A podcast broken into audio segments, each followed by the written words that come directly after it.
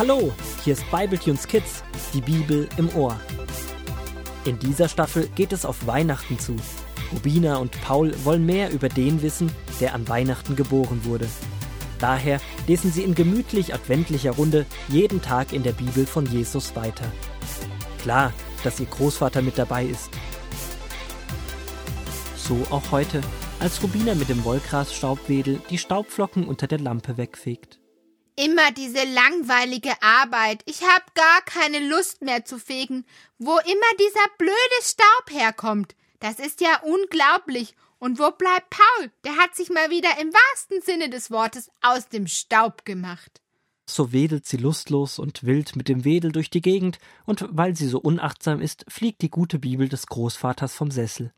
Schnell hebt sie sie wieder auf, doch da sieht sie, wie etwas aus der Bibel herausgefallen ist.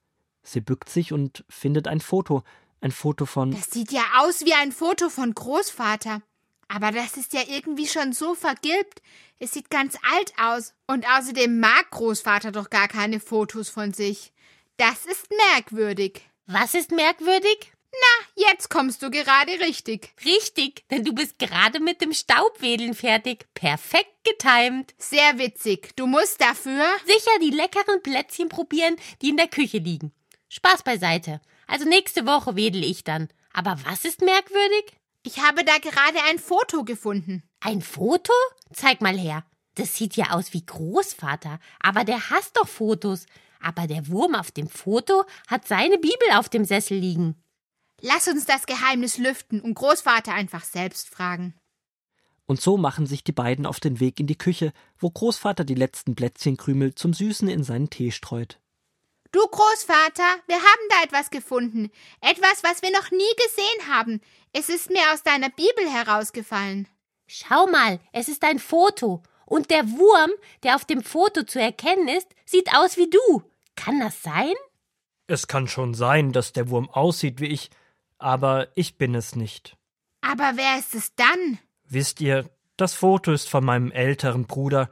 Er ist schon vor sehr langer Zeit gestorben. Das ist ja unglaublich. Diese Ähnlichkeit, die gleichen leuchtenden Augen, die schiefe Ringelfalte an der Stirn. Ja, schon lustig, wie ähnlich wir uns sehen.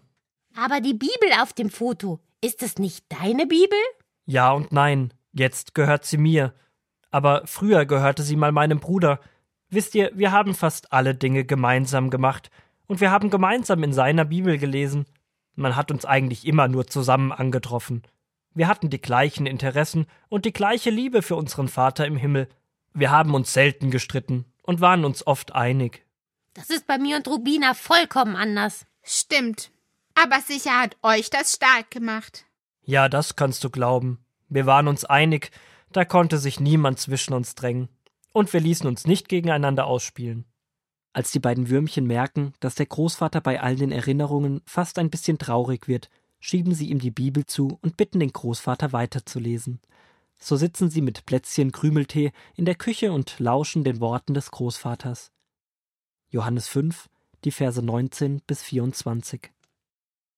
Aber Jesus antwortete, Aus eigener Kraft kann ich nichts tun, nur das, was ich den Vater tun sehe, das tue auch ich, denn ich bin sein Sohn. Der Vater hat mich lieb und zeigt mir alles, was er tut. Er wird mir noch größere Dinge zeigen als diese, Ihr werdet euch wundern. Ebenso wie der Vater Tote wieder lebendig machen kann, kann auch der Sohn vom Tod auferwecken, wen er will. Wer den Sohn Gottes nicht ehrt, ehrt auch den Vater nicht, der ihn gesandt hat. Ich sage euch, wer auf mich hört und an Gott glaubt, der mich gesandt hat, wird für immer leben. Er wird nicht mehr von Gott gerichtet werden, der Tod hat keine Macht mehr über ihn, denn er hat jetzt schon das neue, ewige Leben von Gott bekommen. Das war aber eine kurze Geschichte. Eigentlich war es gar keine Geschichte, sondern eher eine Erklärung. Ja, aber so richtig verstanden habe ich das nicht. Wisst ihr, Jesus war hier auf der Erde immer mit seinem Vater verbunden. Er hat ihn lieb, und sie waren und sind eine Einheit. Fast ein bisschen so wie bei dir und deinem älteren Bruder. Ja, ein bisschen so. Aber bei Gott und seinem Sohn ist die Beziehung noch viel tiefer. Beide, der Vater und der Sohn, haben den Wunsch, dass wir erkennen, wie sehr Gott der Vater und der Sohn uns lieben. Sie sind die stärkste Einheit, die es gibt, und wer sich dieser Einheit anvertraut, der darf einmal ewig mit ihnen im Himmel in einem neuen Zuhause leben. Ja, in den nächsten Tagen feiern wir den Geburtstag von Jesus. Wäre er nicht gekommen, hätten wir nicht gewusst, wie wir einmal zu unserem Vater kommen können. Jesus hat uns gezeigt, wie sein Vater ist, und durch ihn können wir den Vater erkennen.